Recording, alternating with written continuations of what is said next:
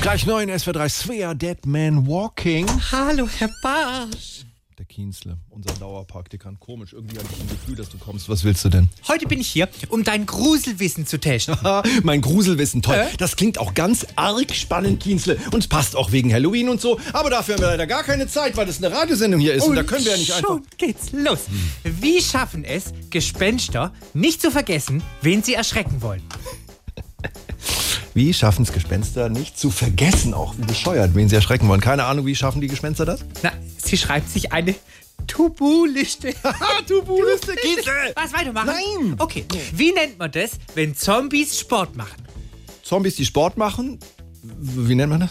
Das ist Leichathletik. Gut, verstehst du, die Toten? Ja, Leichtathletik. Schön, dass wir das jetzt geklärt haben, Kienzler. Kannst du mal da hinten schauen, ob die gelben Textmarker nach Zitrone schmecken oder das Druckerpapier auffüllen? Ab, ab, ab, ab, ab, ab. Wie nennt man einen transsilvanischen Vampirfürsten, der schon eine ganze Weile keinen mehr gebissen hat? Der schon eine ganze Weile keinen mehr gebissen hat. Ja, Dracula, wie, wie nennt man den denn? Brav Dracula! Brav, Dracula, weil, er keinen gebissen hat. Ich hab's jetzt verstanden. Reicht jetzt, Kienzle, raus. Richtig drauf. Was denn jetzt noch? Nur noch eine Frage. Ah. Welcher historische Bösewicht hat sich immer im Schritt gekratzt? Kienzle! Nee? Wer, was? Keine Ahnung. Ist ja. Also wirklich. Wer? Jack the Tripper. Raus! Ja, gut. SWR 3